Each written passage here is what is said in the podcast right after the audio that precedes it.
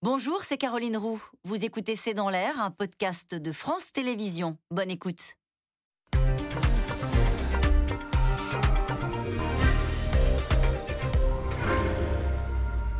Bonsoir à toutes et à tous. Une humiliation pour la Russie. Son navire amiral, la Moskva, a été coulé en mer Noire par les forces ukrainiennes. En retour, Moscou a repris ses bombardements sur Kiev et le patron de la CIA redoute que Vladimir Poutine n'en vienne à utiliser l'arme nucléaire. Après les accusations de génocide et les centaines de viols constatés en Ukraine, difficile en effet de négocier et même de dialoguer avec un Vladimir Poutine, je cite, revanchard, qui veut sa grande victoire et qui a entraîné tout son peuple derrière lui. Comment ne pas se laisser entraîner dans cette escalade meurtrière? Comment éviter une troisième guerre mondiale qui préoccupe profondément Joe Biden, selon le patron de la CIA C'est le sujet de cette émission de ce C'est dans l'air, intitulée ce soir Armes nucléaires, l'alerte de la CIA. Pour répondre à vos questions, nous avons le plaisir d'accueillir Frédéric Ancel. Vous êtes docteur en géopolitique, maître de conférences à Sciences Po Paris, auteur des Voix de la puissance, c'est chez Odile Jacob. Annie Daubenton, vous êtes journaliste, essayiste, auteur de Ukraine, l'indépendance à tout prix, c'est aux éditions Bûcher-Chastel. Sonia Dridi, journaliste, correspondante à Washington pour euh, France 24 et la RTBF. Vous aviez interviewé, je le précise, le secrétaire d'État Anthony Blinken pour France 24. C'était juste avant l'invasion russe en Ukraine. Et puis je rappelle votre livre, Joe Biden, le pari de l'Amérique anti-Trump. C'est aux éditions du Rocher. Et enfin, général Christophe Gomard, vous avez été euh, directeur du renseignement militaire, commandant des opérations spéciales. Et vous êtes l'auteur du livre Soldats de l'ombre, c'est chez Talendier. Merci de participer à cette émission en direct. Général Christophe Gomard, on n'arrête pas de parler d'une humiliation pour la Russie après ce qu'on appelle un navire amiral qui a été coulé au large de la mer euh, Noire. Qu'est-ce que ça représente, ce navire qui s'appelle la Moskva? Pourquoi parle-t-on d'humiliation pour la Russie? Je, pense que les Russes ne s'attendaient absolument pas à avoir un bateau de cette taille coulé euh, par une flotte euh, ukrainienne qui n'existe plus. Euh, et donc, ils ne s'attendaient absolument pas à ça. Donc, en fait, pour eux, c'est une humiliation, oui. Et un amir amiral, qu'est-ce que ça veut dire? Ça veut dire que l'amiral qui commande la flotte est sur ce bateau et son état-major est aussi sur ce bateau. Euh, c'est comme si euh, nous, en France, par comparaison, euh, le porte-avions Charles de Gaulle peut servir de navire amiral, sur lequel donc vous avez non seulement l'équipage du bateau, avec le commandant du bateau qu'on appelle le, pacha, et l'amiral qui est là avec son état-major. Donc en fait, vous avez un espèce de double commandement. L'amiral commande la flotte et les autres bâtiments qui sont à, côté ou qui sont dans la mer, en mer Noire. Et donc oui, c'est une perte très rude pour les Russes, sans aucun doute. Parce que j'ai cru comprendre qu'ils avaient perdu pas mal euh, de marins qui avaient. Alors il y avait 500 marins à bord, selon les Ukrainiens. Alors les Russes disent non, ils ont été sauvés, mais on peut y avoir la propagande parce que les Ukrainiens disent ça, ça les étonnerait qu'il y en ait beaucoup qui aient survécu. Oui, c'est bien possible, parce que ce que j'ai euh, compris, évidemment, euh, c'est que le, bateau avait été tapé par deux missiles. Après que les radars de surveillance de, ce bateau aient été détournés par un drone qui tournait autour, les deux missiles ont tapé le bâtiment je pense que ça a dû faire déjà des dégâts à l'intérieur et qu'ensuite, effectivement, il parlait de flottabilité, mais la flottabilité n'a pas dû durer très très longtemps. Et je ne suis pas sûr que les marins à bord aient eu le temps d'évacuer avant que ce bateau coule. C'est tout le, tout le problème de marins euh, quand on est dans les, dans les soutes ou dans les fonds du bateau. Seuls ceux qui sont tapés à l'extérieur et qui n'ont pas été touchés par les explosions euh, peuvent euh, éventuellement nager. Alors je ne sais pas à quelle température est la mer Noire à cette époque de l'année, et s'ils ont réussi à mettre des chaloupes à la mer, et s'il y avait des bâtiments à côté qui ont pu aller les repêcher. Mais oui, c'est une perte très lourde pour, euh, pour le, en tous les cas, la flotte russe de mer Noire. Annie Daubenton, que sait-on de, de, de, ce navire? Donc c'est un, un, missile en plus. Alors euh, ukrainiens, deux missiles, des missiles Neptune. C'est-à-dire que ça, ce ne sont même pas des armes livrées par les Occidentaux qui seraient à l'origine. C'est une, victoire 100% ukrainienne. 100% ukrainienne qui a été euh, d'abord niée par euh, le commandement russe, à quel point c'était une humiliation, et qui a finalement été mise comme un accident un incendie à bord. Bon, tout ça est bien sûr un jeu de passe-passe euh, typique de ce genre de situation. Et comment un missile peut couler le... On dit que c'est le, le, navire le plus gros qui ait jamais coulé depuis la fin de la Seconde Guerre mondiale. Hein. En tout cas, il, a, il, a, il, a, percuté les, munitions de ce navire, c'est ça? Ça, là, je dois dire, le côté technique, je me tourne vers mon, voisin qui sera plus à même. mais c'est ce qu'on ce qu'on rapporte. Voilà, mais je pense qu'il a dû être touché à la hauteur de, sa ligne de flottabilité, la ligne de flottaison, et qu'il a touché forcément des munitions à bord qui, par euh, ensuite, j'allais dire, par succession, euh, ça a fini par exploser, faire couler le bateau. Ce qui est non, non, alors Annie Daubenton, oui, allez-y. Non, simplement ce qu'il faut peut-être dire, ce qui est quand même très très important sur le plan stratégique, c'est, et sur le plan, puisqu'on parle d'humiliation, il faut bien voir le rapport dans ce conflit à la mer. La Russie a un rapport avec les mers chaudes. C'est toujours son objectif, atteindre les mers chaudes. C'était aussi l'objectif de prendre la Crimée le port de Sébastopol, la flotte de la mer Noire. Donc il y a là des objectifs stratégiques extrêmement importants. Autre chose aussi qui était fondamentale stratégiquement pour la Russie. L'une des raisons de cette, de cette guerre, c'est de contrôler la mer Noire et le ah fait que le vaisseau amiral qui garantit la présence militaire russe de la mer Noire soit coulé. C'est la mer terrible échec. Bien sûr, la mer d'Azov, la mer Noire et l'entrée vers la mer Méditerranée. C'était vraiment ça, la ligne stratégique. Et l'autre chose, c'est que sur ce croiseur, euh, les soldats pouvaient débarquer. Donc c'était une sorte de garantie de tout le débarquement sur euh, la côte sud. Donc la protection d'Odessa, de Mariupol, de Mélipol, etc. Donc il y, a, vraiment un, problème euh, stratégique, une nouvelle fois, euh, dans la coordination, disons, russe, qui a semblé défaillir. Oui, c'est d'autant plus vrai que 85% du commerce de l'Ukraine passe par la mer. Autrement dit, le blocus établi d'ores et déjà depuis le début de la guerre par la Russie et notamment par ce bâtiment de, de, guerre était très important, notamment face à Odessa, euh, dont les forces russes manifestement ont, abandonné l'idée de, de, conquérir. Mais enfin, un simple blocus euh, fait finalement de l'Ukraine un pays strictement continental. Donc ça, c'est un, un, étranglement en bonne et due forme.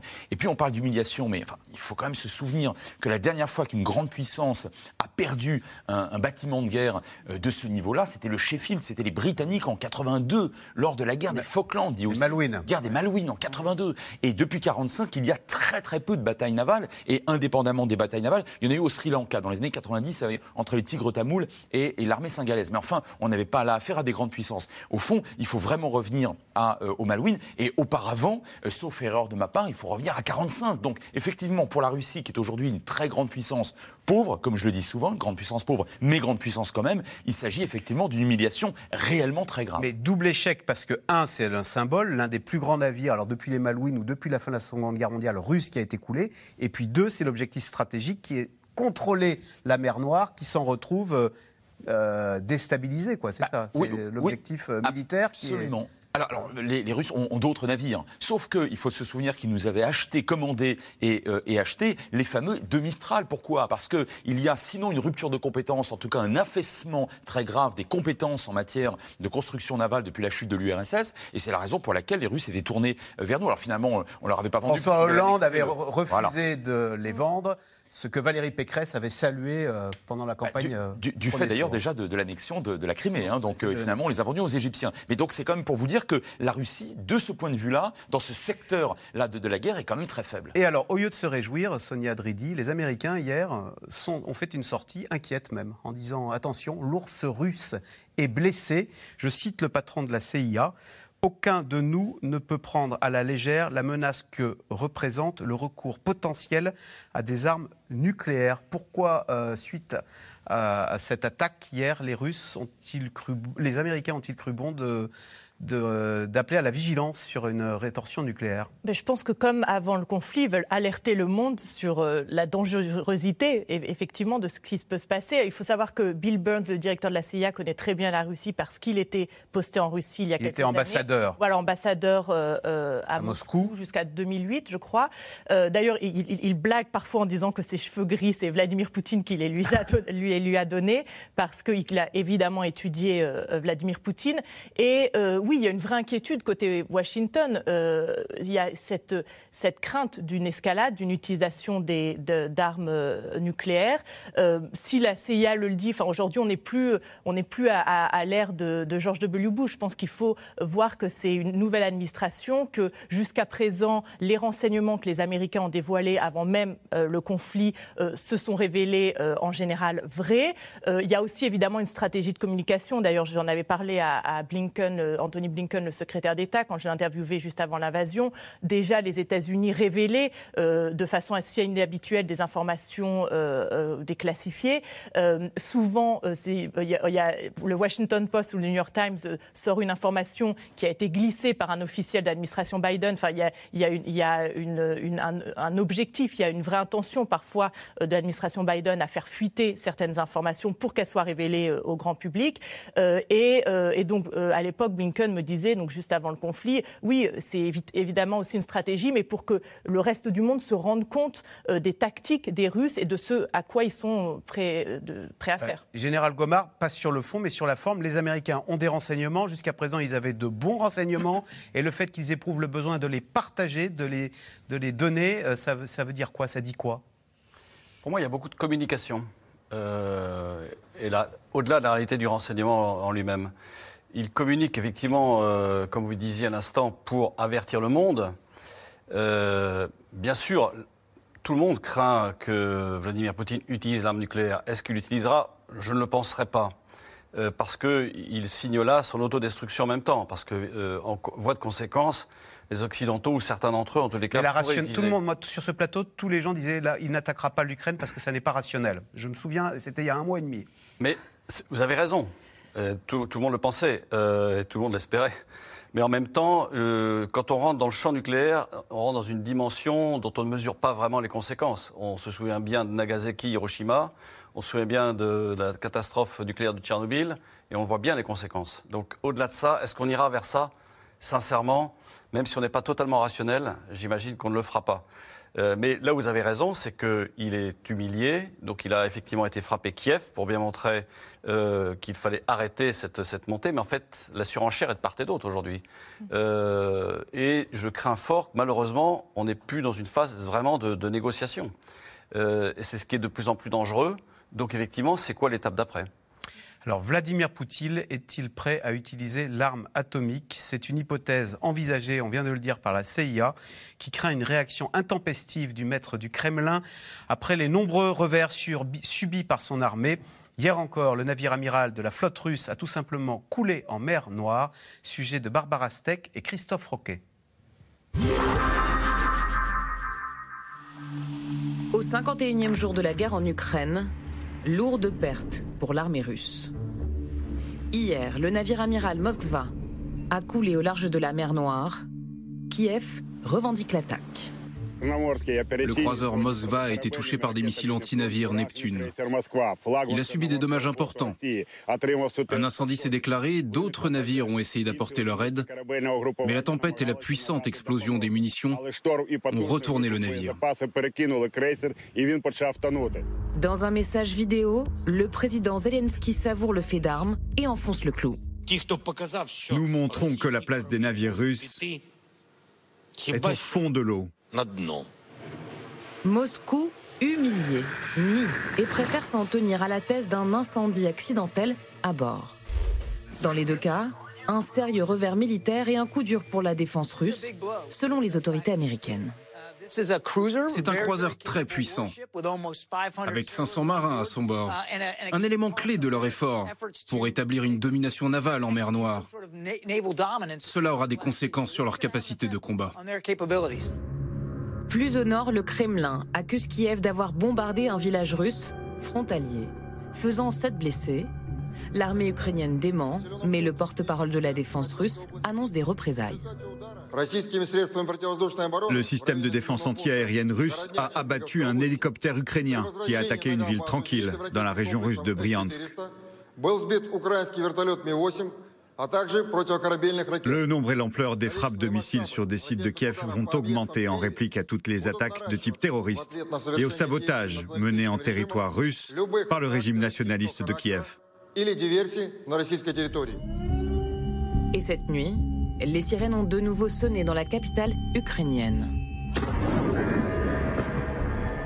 Une usine d'armement a été détruite par des frappes russes près de Kiev. La CIA redoute une escalade de la violence. Vu qu'il est possible que le président Poutine et les dirigeants russes sombrent dans le désespoir compte tenu des revers qu'ils ont subis jusqu'ici du point de vue militaire, aucun de nous ne peut prendre à la légère la menace que représente le recours potentiel à des armes nucléaires tactiques ou des armes nucléaires de faible puissance. À l'est, les bombardements continuent, comme à Popasna, dans la région de Lugansk. Les frappes de l'artillerie et les chutes d'obus résonnent dans toute la ville. Chaque jour, c'est comme ça. Tous les jours.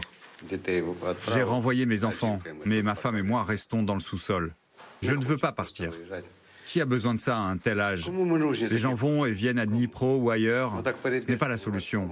Mieux vaut rester au même endroit et advienne que pourra. Il y a assez de nourriture. Quelques rares personnes vivent encore là, terrées dans des caves, des familles et ces militaires. Nous tenons toujours nos positions, Dieu merci, tout va bien. Nous espérons la victoire. L'espoir est la dernière chose à perdre. Alors que les couloirs humanitaires ont rouvert, 7 civils ont été tués et 27 blessés dans des tirs russes. Ils tentaient de fuir les combats dans la région de Kharkiv. Alors, Question téléspectateur, euh, Général Gomard. Qu'entend-on par arme nucléaire de faible puissance au juste? Est-ce que le nucléaire peut être de faible puissance? Alors, euh, Hiroshima, c'était une puissance de 10 kilotonnes. L'armement nucléaire tactique euh, russe, c'est du 20 à 30 kilotonnes, donc deux fois à trois fois plus qu'Hiroshima. Quand on voit ce qu'a détruit Hiroshima, on peut imaginer ce que serait une charge deux fois à trois fois plus importante. c'est pour ça que je ne vois, je vois pas l'emploi. C'est-à-dire. Mais quand on dit tactique, c'est parce que le, nucléaire, nous, on l'a toujours euh, conçu comme quelque chose de dissuasif. C'est-à-dire, attention, ça, détruit tout. Mais là, si j'ai bien compris, ce sont des armes offensives dont on peut servir non pas pour se défendre, mais pour prendre un avantage. Est-ce que c'est ça qu'on entend par tactique? Oui, jusque dans les années 90, en France, on avait ça. On disposait d'armements nucléaires euh, type Pluton. On avait même construit des missiles Hades qui était effectivement pour utiliser sur le champ de bataille face à un adversaire. Et on a détruit ça, et aujourd'hui, finalement, on n'a plus que les bombes aéroportées euh, sous, sous les rafales ou euh, des engins lancés depuis le sous-marin nucléaire lanceur d'engins. Dissuasif. Dissuasif. Les Russes ont encore ça parce que dans leur doctrine, euh, la doctrine leur permet en tous les cas d'utiliser ça sur le champ de bataille. C'est une vraie question, c'est-à-dire que quelle sera la réaction occidentale Bien sûr. si jamais ils l'utilisent? C'est ça la dissuasion, c'est qu'en fait, on ne sait pas. Annie de Banton, euh, il veut sa victoire, Vladimir Poutine. Il la veut pour le 9 mai, dit-on, parce que c'est pour célébrer la victoire de la Grande Russie euh, sur euh, les nazis. Est-ce qu'il est prêt à tout Est-ce qu'il peut ne pas obtenir de victoire et baisser son pantalon et dire bah, je n'y arrive pas? Ou est-ce qu'il est prêt à utiliser toutes ses armes offensives pour l'avoir, son, son pompon? Écoutez, pour l'instant, on est, on est obligé de raisonner on a peu d'informations d'une certaine manière. Donc, euh, le but d'il y a quelques jours, c'était le Donbass. Là, la position, à cause de la perte de ce Moskva, euh, va mettre en difficulté l'attaque sur le Donbass. Donc, on voit autre chose. Maintenant, on réattaque du côté de Kiev, Tchernigiv, c'est-à-dire qu'on reprend une sorte de main sur l'ensemble du pays. Est-ce que là, il faut bien voir aussi dans toutes ces manœuvres euh, la manière dont le Poutine doit justifier auprès de sa population de ses victoires ou de ses échecs. De ses échecs, il ne peut pas en être question. Donc il n'est question que de victoire. Donc maintenant, on a une nouvelle stratégie, c'est euh, l'Ukraine attaque ces villages à la frontière russe. Et donc, on va être obligé de répliquer parce que l'Ukraine attaque. Donc, on est là dans une suite de segments qu'on essaye, nous, de réarticuler, mais avec souvent les plus grandes difficultés du monde. Frédéric Ancel, s'il venait à utiliser une arme nucléaire, est-ce que le regard du monde sur ce conflit viendrait à changer? Le regard de Washington, des capitales européennes, de Pékin euh, est-ce que là, c'est plus la même, c'est plus la même affaire? Non, c'est plus la même affaire. Euh, et ce qu'a dit tout à l'heure le général Gomard est très juste. On change de nature. On n'est plus sur du quantitatif, on est sur du qualitatif. Et vous avez raison de rappeler, euh, et, j'en prends bien sûr euh, ma part, qu'on s'est tous trompés à l'époque. Mais on s'est trompé sur, sur la quantité de moyens qu'allait mettre Vladimir Poutine en Ukraine, alors qu'il avait déjà utilisé des moyens plus ou moins importants à Grozny, en Géorgie, euh, en Crimée, etc. Ou pour soutenir d'ailleurs la Biélorussie ou le Kazakhstan. mais là, on change de nature de, de, de, de, guerre, et ce serait une première depuis 1945. Et moi, et quand vous citez un certain nombre de capitales en passant par Pékin, vous avez raison, et je pense qu'on devrait la mettre euh, en priorité. Je pense que les Chinois ne toléreraient pas cela. Pourquoi? Parce qu'ils se font les garants de la, on va dire, du droit international ces dernières années, au sens le plus souverainiste euh, du terme. Par exemple, ce sont les garants, et c'est pour ça que l'aventurisme de M. Poutine en Ukraine les gêne considérablement, ce sont les garants de la sacro-sainte souveraineté des États. Bon, bah là, euh, là, Poutine en Ukraine, il fait n'importe quoi. Donc ils lui ont demandé de finir très vite sa guerre. Et ils sont les garants de l'usage des, des armements hein, et du rejet du non conventionnel. Donc si leur allié, en tout cas leur ami, leur partenaire, venait à utiliser du non conventionnel, a fortiori sur un État souverain, là je pense que pour le coup, euh, il se fâcherait. Il se fâcherait rouge contre Poutine. Et je pense que euh, il Poutine introduirait quelque chose qui non seulement lui serait extrêmement défavorable, mais qui ne lui apporterait finalement peut-être pas grand-chose. Parce que quand on voit la détermination, la résilience, la résistance des Ukrainiens à laquelle ils ne s'attendaient manifestement pas, est-ce qu'on peut sérieusement imaginer que parce qu'il utiliserait une arme plus terrifiante encore que des bombes conventionnelles, alors les Ukrainiens céderaient immédiatement Je ne le crois pas. Euh, Sonia Dridi, les Américains, c'est eux qui nous alertent sur le risque de danger nucléaire. Et Joe Biden, cette semaine, euh, a parlé de génocide euh, concernant l'offensive russe en Ukraine. Que savent-ils précisément les Américains de ce qui se passe en Ukraine? Parce que, bon, on sait qu'il n'y a pas de soldats américains, mais est-ce qu'ils ont des, vétérans Est-ce qu'il y a des, remontées euh, ou des signaux faibles qui leur font dire qu'il se passe des choses en Ukraine et qu'il se passe des choses pas belles? Oui, alors déjà pour terminer sur les révélations de Bill Burns, je pense aussi ce qui est intéressant, patron de la CIA. voilà, c'est qu'il a aussi euh, fait comprendre et dit que Vladimir Poutine est extrêmement frustré, en colère, qu'il ne s'attendait pas à, ce résultat en Ukraine, qu'il imaginait une victoire euh, éclair, qu'il s'est senti très mal informé par ses conseillers et qu'il prend de plus en plus ses décisions seul. C'est ce qu'a dit dans ce rare discours le patron de la CIA aussi. Et c'est pour ça aussi que les Américains sont très inquiets parce que euh, Vladimir Poutine n'écoute plus ses conseillers. en ce qui concerne sur le terrain, alors oui, il n'y a pas officiellement de soldats américains euh, en, Ukraine et Biden a dit et répété qu'il ne voulait pas envoyer de troupes.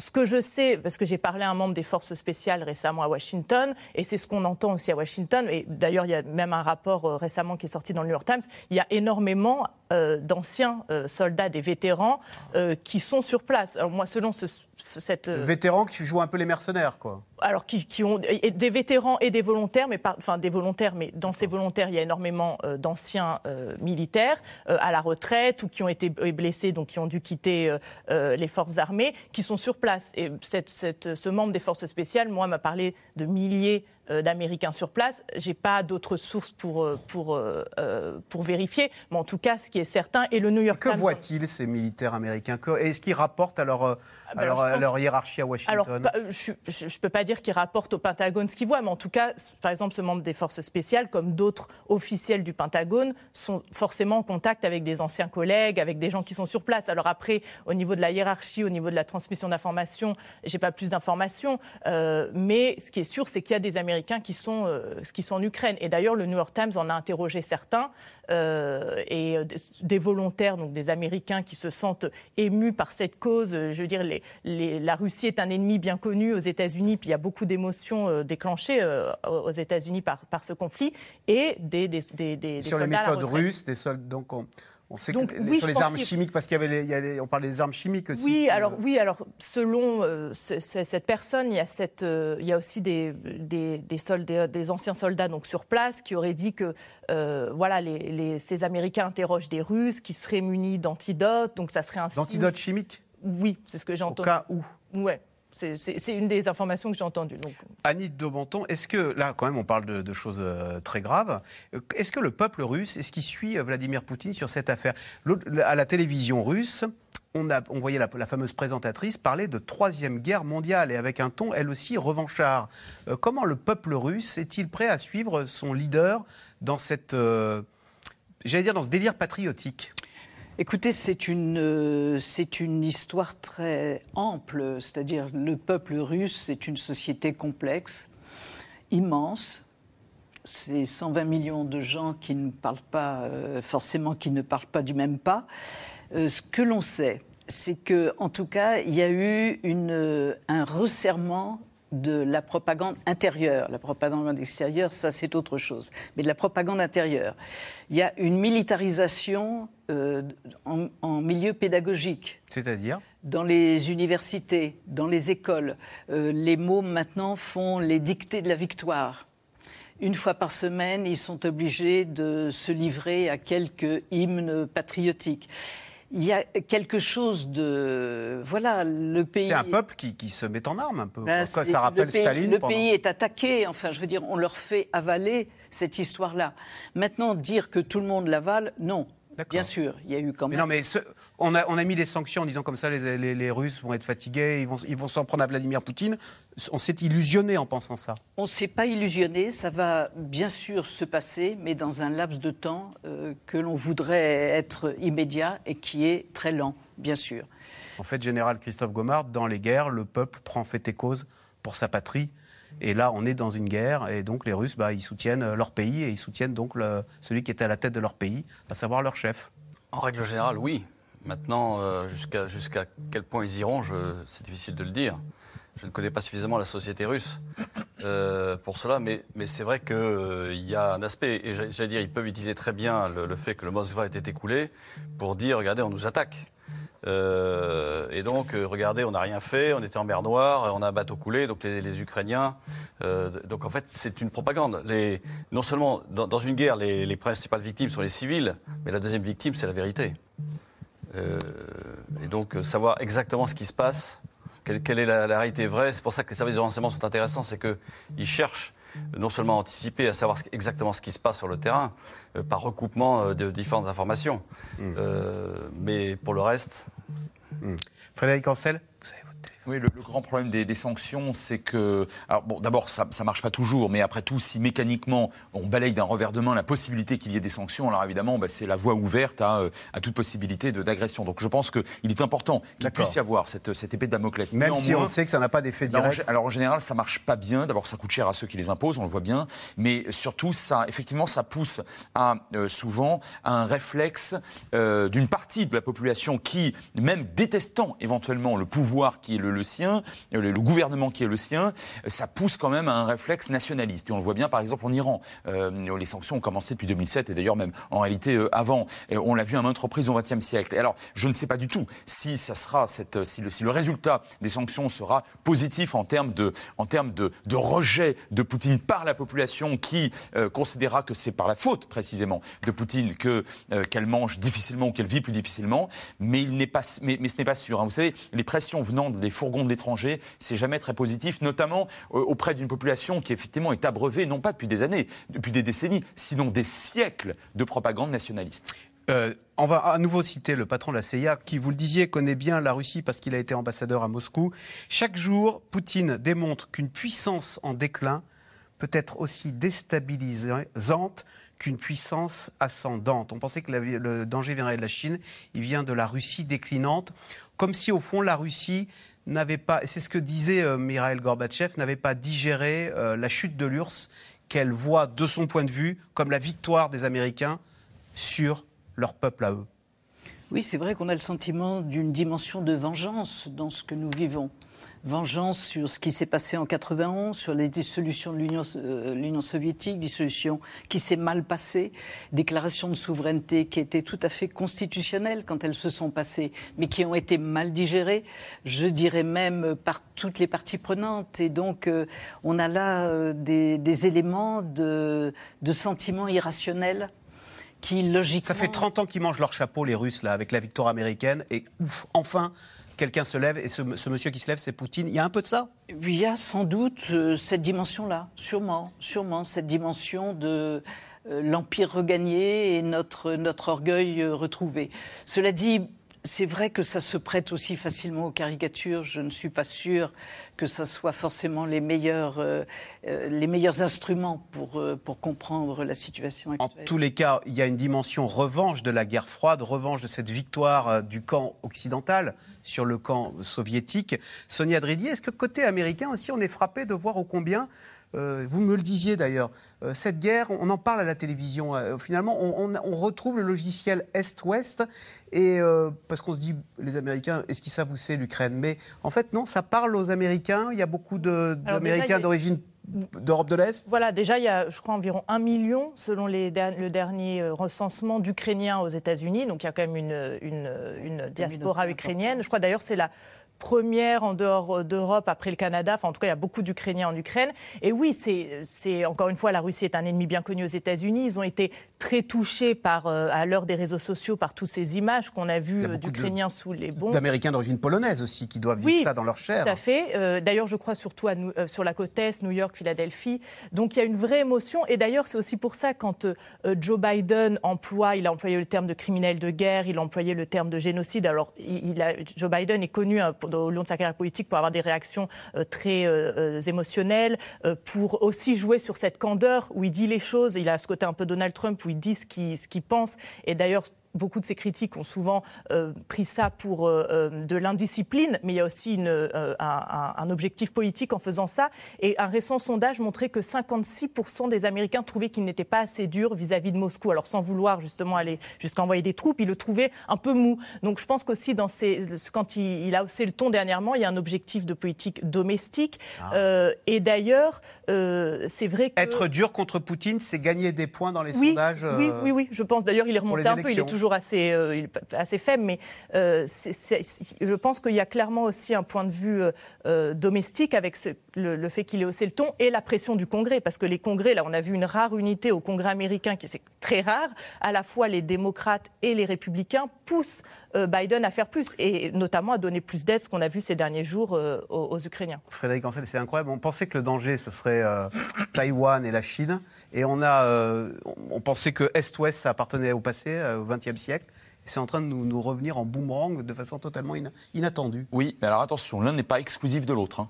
Pour, ah, on peut avoir les deux. Pour les, ah, pour les Américains, la Chine, tous les, quand la poussière de la guerre sera retombée en Ukraine, hein, l'Ukraine où les Américains ne jouent pas leur crédibilité, puisque par définition, on le saura, l'Ukraine n'est pas membre de l'OTAN. Donc, euh, donc les Américains, ils, y vont sans y aller tout en y allant. Mais en réalité, ils jouent leur crédibilité de première puissance mondiale autour de Taïwan face à la Chine. Maintenant, si vous ajoutez à cela qu'il y a entre les États-Unis et la Chine un volume d'échange de 350 milliards de dollars, alors qu'entre les États-Unis et l'Europe de l'Est, j'inclus l'Europe de l'Est parce qu'avec l'Ukraine, c'est vraiment ridicule. Bon, on a affaire à des enjeux qui sont incomparablement euh, plus, plus importants. Donc, euh, une fois que boycotter la Chine, c'est autre chose que boycotter euh, ah les, bah ah bah entreprises russes. Mais bien évidemment, d'une part et d'autre part, vous avez des alliés dans cette fameuse région Indo-Pacifique dont on parlait beaucoup ces dernières années, un petit peu moins depuis quelques semaines, mais vous allez voir que ça va revenir dans les prochains mois. L'Indo-Pacifique aujourd'hui reste avec les grands alliés des Américains sur place, que sont notamment le Japon, la Corée du Sud, l'Australie, l'Inde à certains égards. On, on a affaire à une région et à des enjeux qui sont aux yeux des Américains bien plus important. Néanmoins, d'une phrase, et, je, rebondis sur ce, que, sur ce que vous venez de dire à juste titre, les midterms auront lieu en novembre. Les élections américaines. Les élections américaines de mi-mandat. Et ça, pour, pour Biden, qui a commencé très difficilement son mandat en matière de politique intérieure face à un Trump ou, un Trumpisme d'ailleurs, qui continue à, euh, à, lui poser beaucoup de. Il a raté l'Afghanistan, il réussira l'Ukraine. Oui, alors sachant que c'est pas lui qui a raté l'Afghanistan, parce qu'en réalité. Bah, ça lui a été attribué. C'est hein. juste, mais, mais parce qu'il était au pouvoir. Sauf que celui qui avait tout négocié avec les talibans, c'était Trump. Alors justement, l'OTAN, depuis le début de la guerre, les troupes de l'OTAN s'adaptent à la menace. Plus de 40 000 soldats sont actuellement positionnés près des frontières ukrainiennes. Une équipe de C dans l'air a pu se rendre dans une base de l'Alliance à Constantin, c'est en Roumanie, et assister à un entraînement de haute intensité. Constantin, oui. Euh, Aubry Perrault, David Lemarchand et Constance Peyer.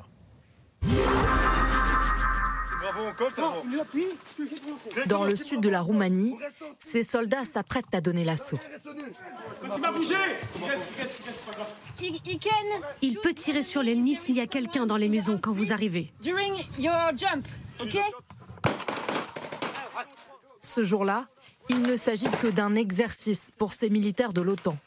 Ils sont roumains et belges Ils apprennent à se battre ensemble pour défendre, si besoin, les frontières du pays aux portes du conflit. Bah, ils font partie de l'OTAN, donc euh, s'il leur arrive quelque chose, il arrive quelque chose, il nous arrive quelque chose aussi, pardon. Donc euh, ils, peuvent, ils peuvent, il faut qu'ils sachent qu'ils sont pas tout seuls en tout cas.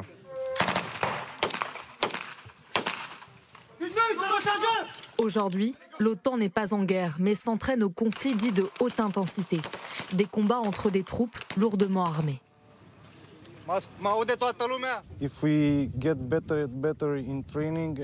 Plus nous progressons à l'entraînement, meilleur on sera au moment du déclenchement d'un vrai conflit. Mais espérons que nous n'aurons pas à faire ça. Nous savons que les alliés sont là pour nous et ça nous rend plus forts. La Roumanie peut-elle être menacée par la Russie? Avec 600 km de frontière avec l'Ukraine et la mer Noire en commun, c'est l'une des portes d'entrée en Europe. Fin mars, l'OTAN a annoncé le déploiement de soldats supplémentaires à l'Est, en plus des effectifs déjà présents, 300 Belges et 500 Français. Ce mercredi, à Constanta, sur la base de l'OTAN la plus proche des troupes russes, le président roumain et le premier ministre belge sont venus saluer les troupes et ils ont un message clair pour Vladimir Poutine. Nous n'avons jamais encouragé l'escalade de tensions.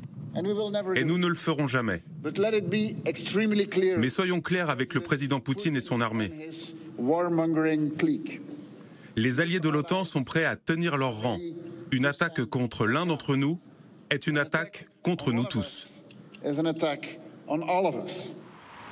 Un risque d'escalade, c'est justement ce que craignent certains habitants de Constanta, comme ce retraité, ancien officier de la marine. Poutine n'a pas l'intention de nous attaquer. Mais la Russie est un ours que l'OTAN provoque. Et la Roumanie participe en donnant des munitions à l'Ukraine et en accueillant des troupes de l'OTAN. Nous sommes en première ligne et nous serons les premiers à être bombardés par les Russes. Ici, la majorité se sent rassurée par la présence de l'OTAN, car 60% des Roumains redoutent d'être envahis par la Russie. Depuis le début du conflit, plusieurs municipalités ont fait rénover leurs abris souterrains, des refuges anti-bombardement signalés par ce triangle bleu. À Constanta, les travaux ont commencé dès 2020 pour vider les caves d'immeubles en béton et installer lumière, sanitaire, système d'aération et tunnel d'évacuation en cas d'effondrement. Combien mesure ce tunnel et il débouche où? Il mesure 20 mètres de long et ça vous amène à la rue la plus proche. En cas d'urgence, nous sommes prêts pour protéger nos citoyens. C'est très important pour les citoyens de Constanta et je pense que la plupart d'entre eux savent déjà que nous avons ces abris. Mais c'est aussi important de ne pas faire paniquer la population. Il faut avoir ce genre d'abri, mais c'est encore plus important d'avoir une raison de ne pas les utiliser.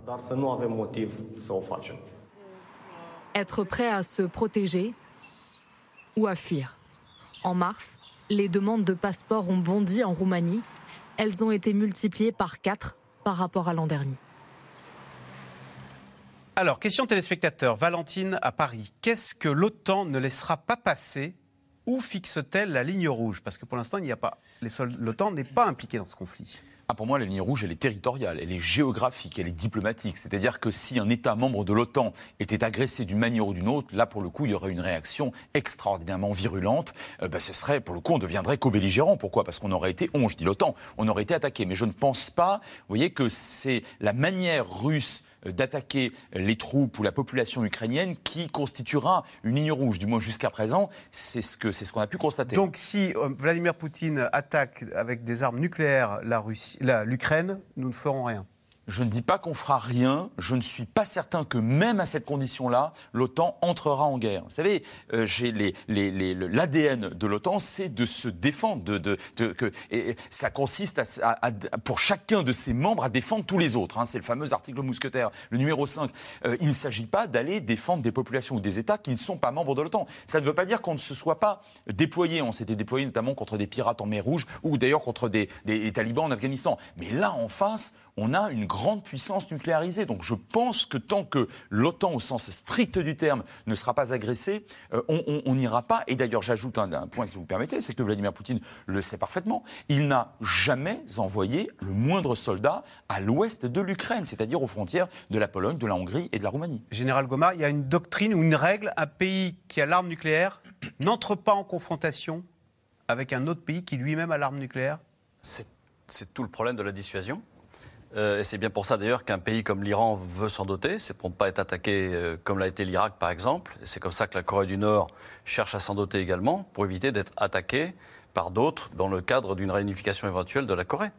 Euh, parce que, en effet, attaquer un pays qui détient l'arme nucléaire, c'est risquer d'avoir en retour des missiles nucléaires qui arrivent chez, vous. C'est tout l'intérêt de la dissuasion à la fois, mais en même temps, c'est tout le risque face à un pays comme la Russie parce que finalement, entrer en guerre contre la Russie, euh, ça veut dire qu'on atteint euh, ses, dire, ses intérêts immédiats. Et quelle va être sa réaction? On ne la connaît pas aujourd'hui. C'est ce que disait le général de Gaulle face à Khrouchtchev, qui disait euh, si vous nous attaquez, on utilisera l'arme nucléaire. Bah, le général de Gaulle lui répondait bah, on sera morts tous les deux. c'est bien ça la, difficulté. Et je rejoins tout à fait ce que disait Frédéric Ancel à l'instant c'est que l'OTAN n'attaquera pas tant qu'elle n'est pas attaquée.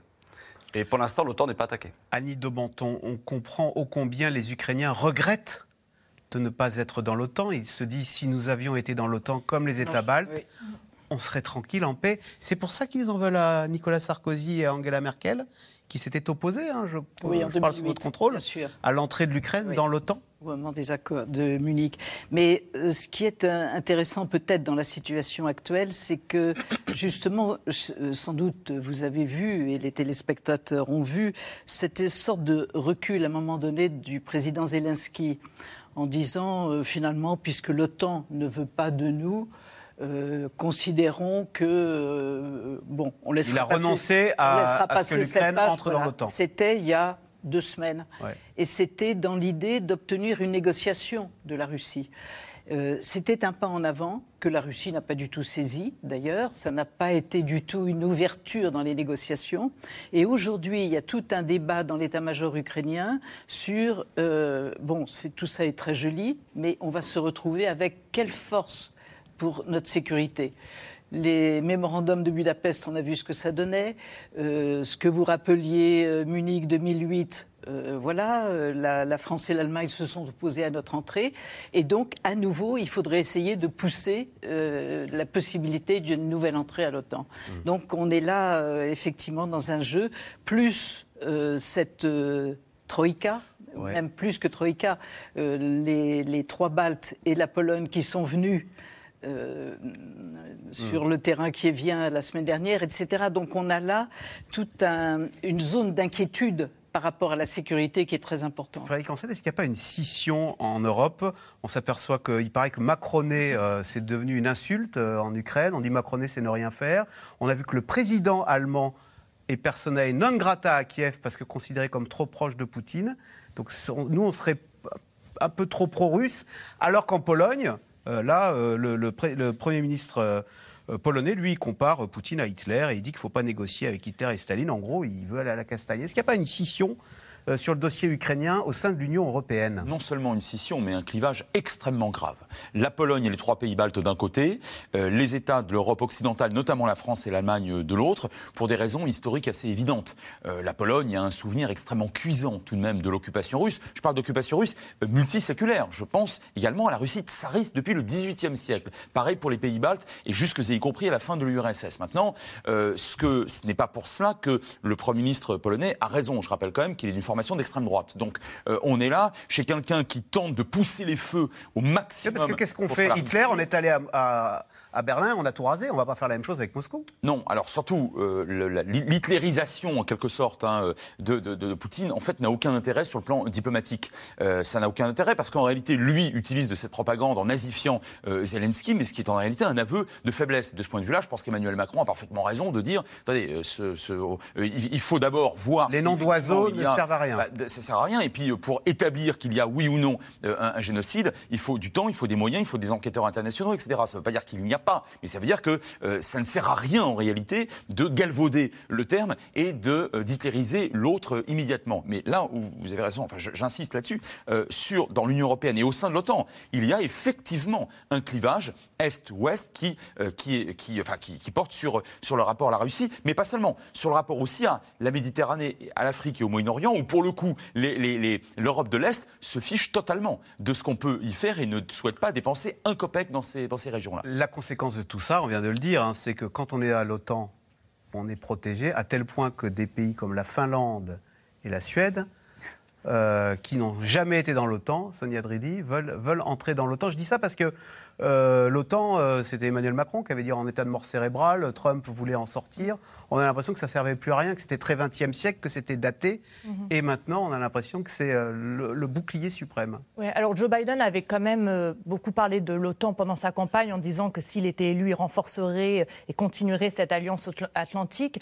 Là, on voit que les États-Unis quand même jouent un, jeu d'équilibriste parce qu'ils ont dit, répété qu'ils n'allaient pas envoyer de troupes sur le terrain. Biden dit qu'il ne veut pas que ce soit la Troisième Guerre mondiale. En même temps, Biden qui est connu pour ses gaffes, on le surnomme Joe la gaffe, a fait il y a quelques semaines une gaffe en laissant entendre dans un discours que les États-Unis entraînaient des soldats ukrainiens et ça a été ensuite confirmé par le Pentagone euh, qu'ils entraîneraient des soldats ukrainiens, notamment en Pologne, euh, aux armes qu'ils vont, euh, leur livrent en fait, que, les mm, États-Unis mm. et l'OTAN leur livrent.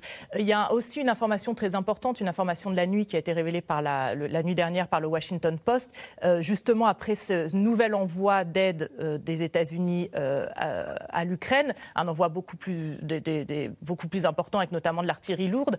Euh, Moscou a envoyé une note diplomatique, on vient d'apprendre, à Washington eh euh, en prévenant euh, d'une éventuelle escalade et de euh, et, donc c'est quand même.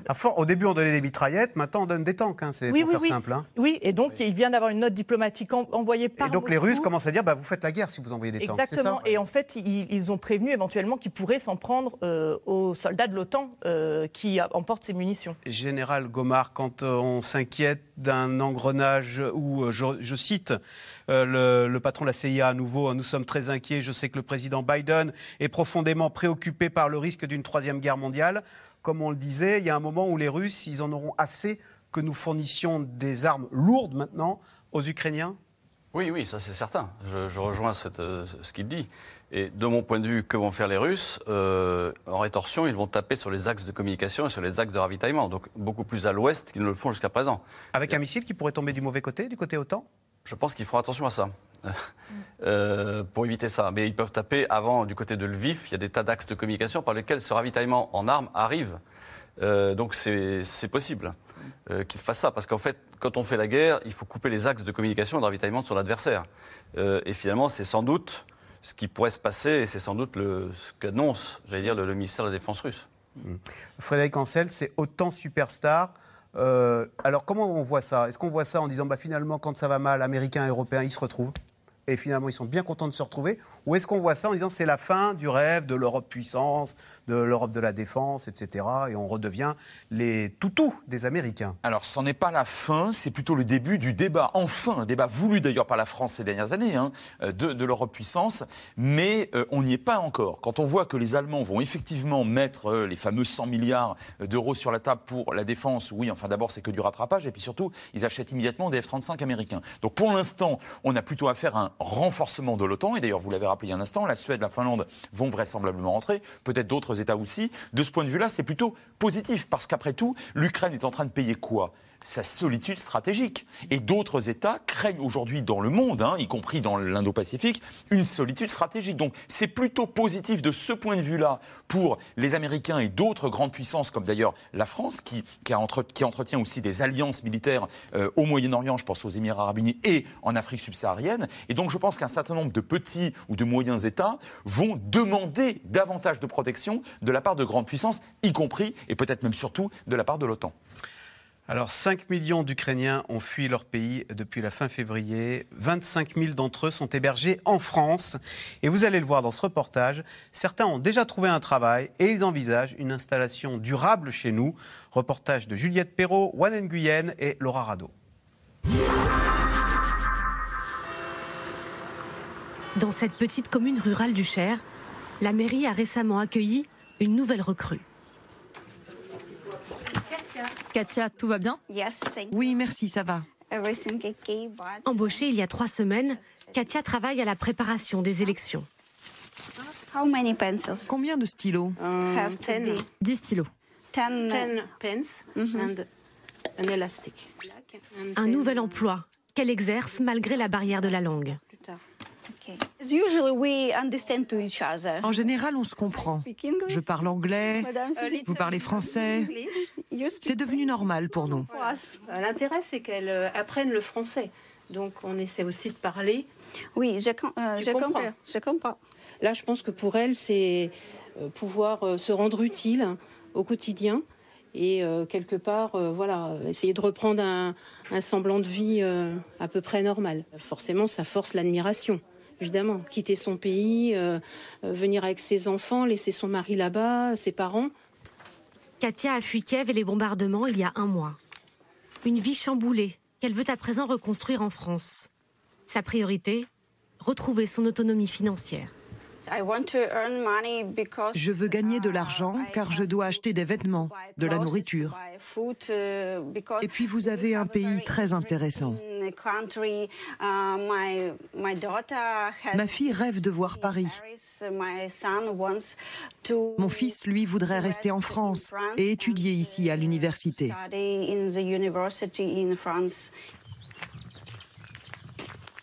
Pour le moment, Katia et ses enfants résident à la campagne. Bonjour, Jeff. Bonjour. Comment ça va? Chez Cathy Dogu et son mari Jean-Pierre. Le couple de retraités héberge également une autre mère de famille ukrainienne. Un quotidien rythmé par les mauvaises nouvelles venues du front. Elles ont euh, le nez sur leur smartphone tout le temps.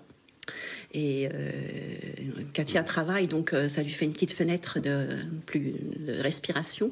Mais l'autre dame, Irina, elle reste à la maison et euh, elle fait beaucoup de choses à la maison, bien sûr, mais elle a aussi le nez sur son portable avec toutes les images qu'ils reçoivent de leurs amis, de leur famille, des réseaux sociaux. Quand il y a eu Butcha, il y avait une ambiance plombée à la maison.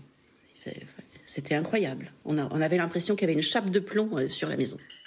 Composée avec l'angoisse de la guerre d'un côté les obstacles de l'intégration de l'autre. L'idée, c'est de parler français en cours.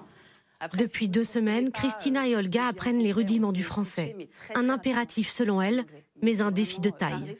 Vous alternez une phrase, toi, et une phrase, toi. Un croque, monsieur, avec une salade verte, s'il vous plaît. Euh, pour moi, un sandwich jambon beurre. C'est quoi le plus difficile avec le français? Le masculin. le masculin et le féminin. On a plein de choses en tête, surtout émotionnellement, car nos familles sont restées dans notre pays, donc ça fait beaucoup à gérer dans notre tête. Merci madame. Au revoir.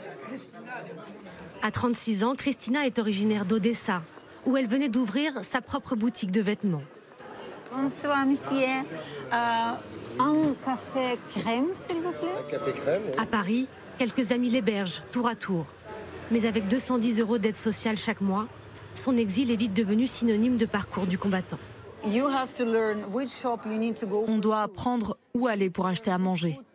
On doit apprendre quels produits acheter, car tout est différent. On n'a pas les mêmes produits. Donc ça fait beaucoup de nouvelles choses. Vous savez aussi à quel point c'est dur de trouver un appartement à Paris.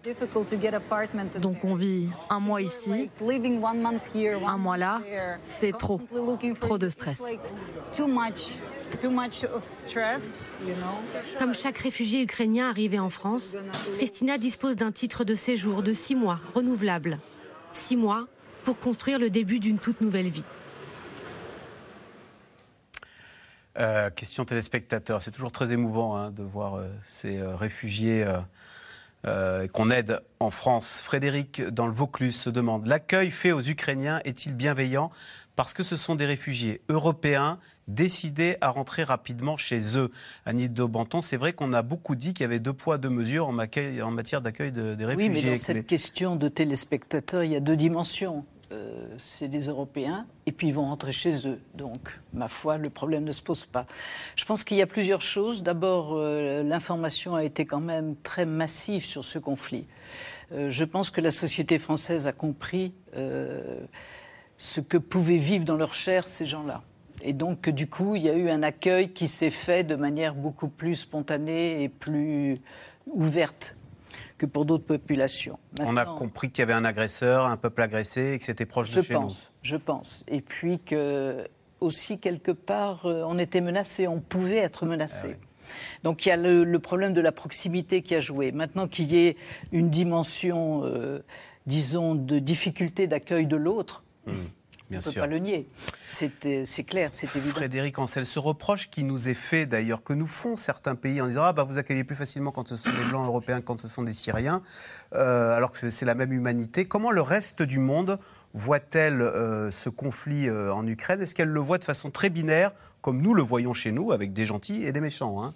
Non, ce n'est pas le cas. On l'a bien vu d'ailleurs à l'Assemblée générale des Nations Unies. Hein, et là, je ne parle que du vote des, diplomates, hein, où au fond un certain nombre de, pays se sont abstenus ou, ont refusé. L'Algérie, le Sénégal, l'Inde. Voilà, notamment. Et après, pour ce qui concerne les populations, de ce qu'on peut en savoir, notamment en Afrique du Nord, en Afrique subsaharienne, c'est une affaire d'Européens.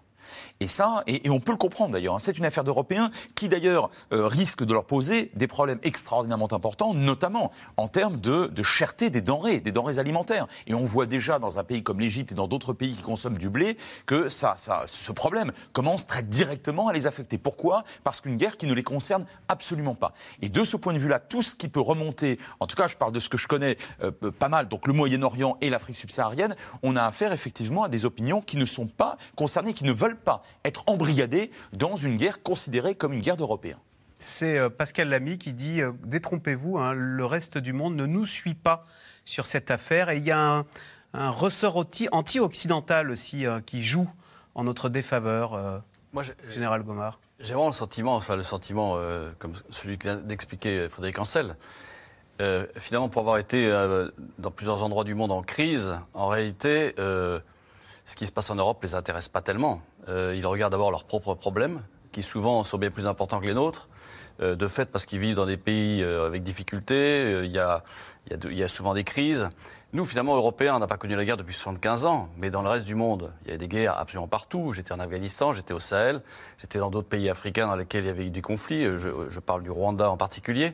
donc, c'est des gens habitués à connaître la guerre, qui, ont eu des morts parce qu'ils se sont battus. Il y a eu des crimes de guerre, il y a eu des crimes contre l'humanité. Euh, nous, Européens, finalement, on ah vivait dans un pays en paix, on pensait que la paix était éternelle, sauf que l'histoire est tragique et que malheureusement, on redécouvre ce la guerre. Hmm. Donc les autres ne nous regardent pas, euh, regardent pas ce conflit de la même façon que la nôtre, évidemment. Allez, tout de suite, on revient à vos questions. Alors, euh, Général Christophe Gomard, question d'Alain en Seine-Saint-Denis. Que représente la Moskva sur le plan militaire? Était-il symboliquement important pour le pouvoir russe? Je crois que Vladimir Poutine y a, euh, été à bord hein, de, ce navire amiral. Bah, si on considère que c'est un navire, un navire amiral, c'est donc euh, c'est là où se met le chef qui commande la flotte.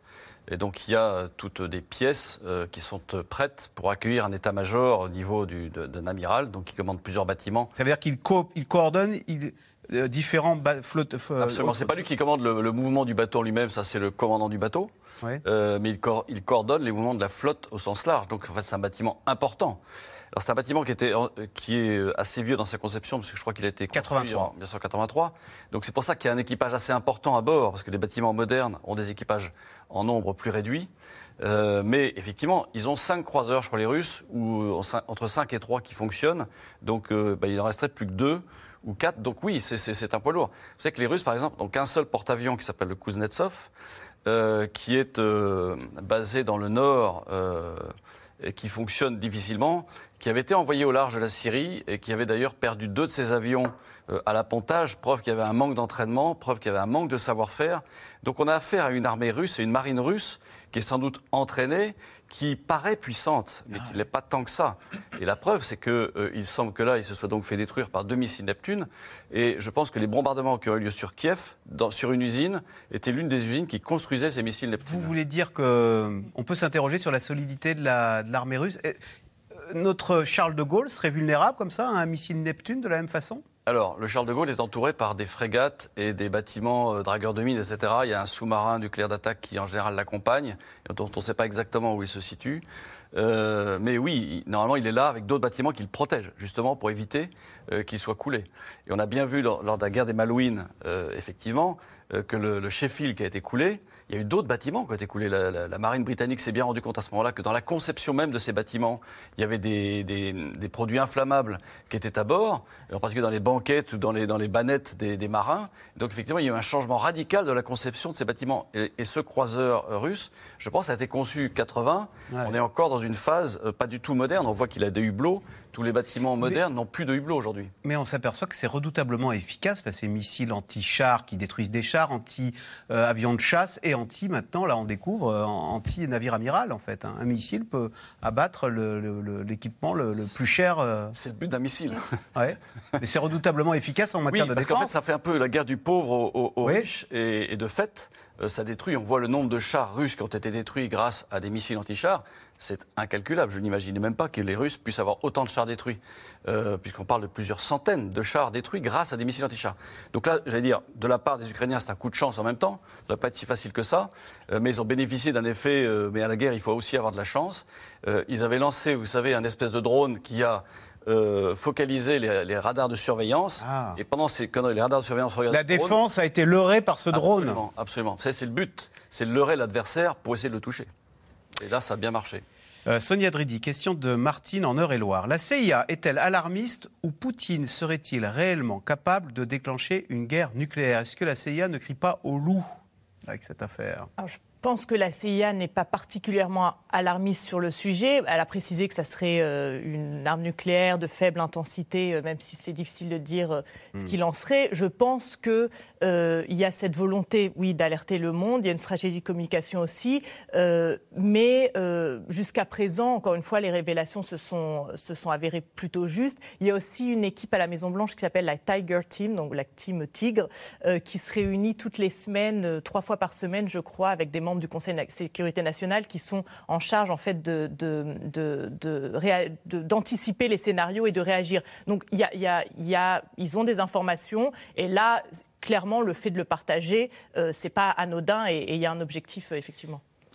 Il, s'agit peut-être aussi d'effacer le ridicule de Kaboul, hein, parce qu'en août ah, dernier, les renseignements ont été absolument ridicules. Et là, effectivement, depuis deux mois, on assiste à un autre scénario. Frédéric Ancel, question de Didier en Belgique. Si Biden craint une troisième guerre mondiale, pourquoi livrer des armes de plus en plus lourdes aux Ukrainiens?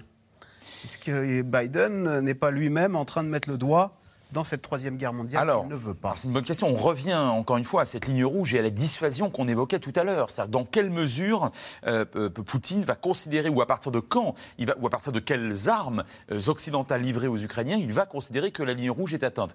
Jusqu'à présent, manifestement, ce n'est pas le cas. Il a bien signifié dès le début des opérations militaires que la co-belligérance serait évidemment frappée. Et dans la co-belligérance, il évoquait surtout l'espace aérien, hein, qui est évidemment absolument fondamental euh, moins d'ailleurs l'espace maritime pour le coup. Euh, pour l'instant, l'espace aérien, il n'est absolument pas investi par l'OTAN. Donc moi, je pense qu'on est surtout, on est plutôt sur cette ligne rouge-là qui n'est pas franchie justement par, euh, par l'OTAN. Annie de Banton, question de Marie en Vendée.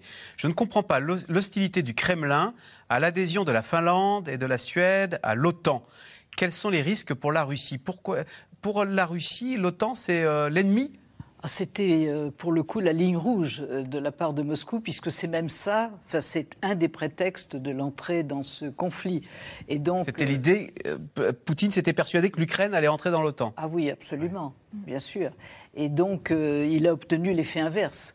Euh, puisque finalement il obtient un élargissement de l'OTAN à ses frontières. Mais est-ce qu'il réagira si véritablement la Finlande entre dans l'OTAN? Il a déjà dit, Poutine, attention, je vais nucléariser la, Baltique. Oui, mais pour l'instant on peut dire qu'il a quand même pas mal de feu à ses frontières et qu'il ne peut peut-être pas non plus euh, attaquer de tous côtés. Mais donc le terme finlandisation, qui était cette neutralité euh, un peu apeurée de la Finlande... Il a vécu.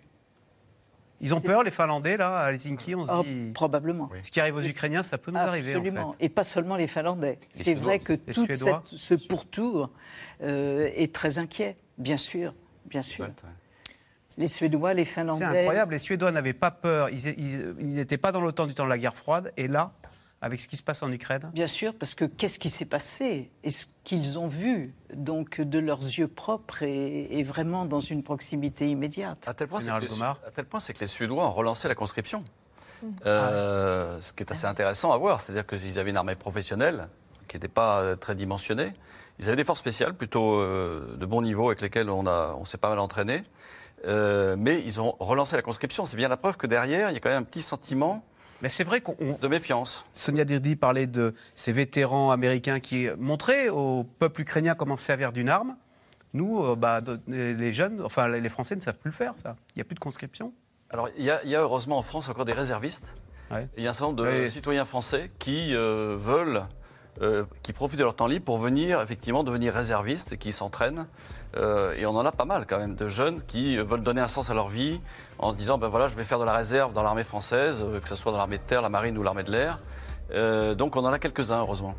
Merci beaucoup d'avoir participé euh, à ce C'est dans l'air, c'était passionnant. Vous restez bien sûr sur France 5 à suivre euh, C'est à vous avec euh, Anne-Elisabeth Lemoine. Bonsoir Anne-Elisabeth, qu'y a-t-il au programme ce soir? Bonsoir Axel. Hier en meeting à Avignon, Marine Le Pen a appelé à faire barrage à Emmanuel Macron, une réponse à la multiplication des tribunes et des prises de position en faveur du président candidat. Marine Le Pen bousculée sur le fond et sur la forme à cinq jours du débat décisif d'entre-deux tours. Jordan Bardella le président du Rassemblement national est notre invité ce soir. C'est tout de suite, c'est à vous, c'est Anne-Elisabeth Leboine. Bonne soirée sur France 5 et on se retrouve demain. C'était C'est dans l'air, un podcast de France Télévisions. Alors s'il vous a plu, n'hésitez pas à vous abonner. Vous pouvez également retrouver les replays de C'est dans l'air en vidéo sur France.tv.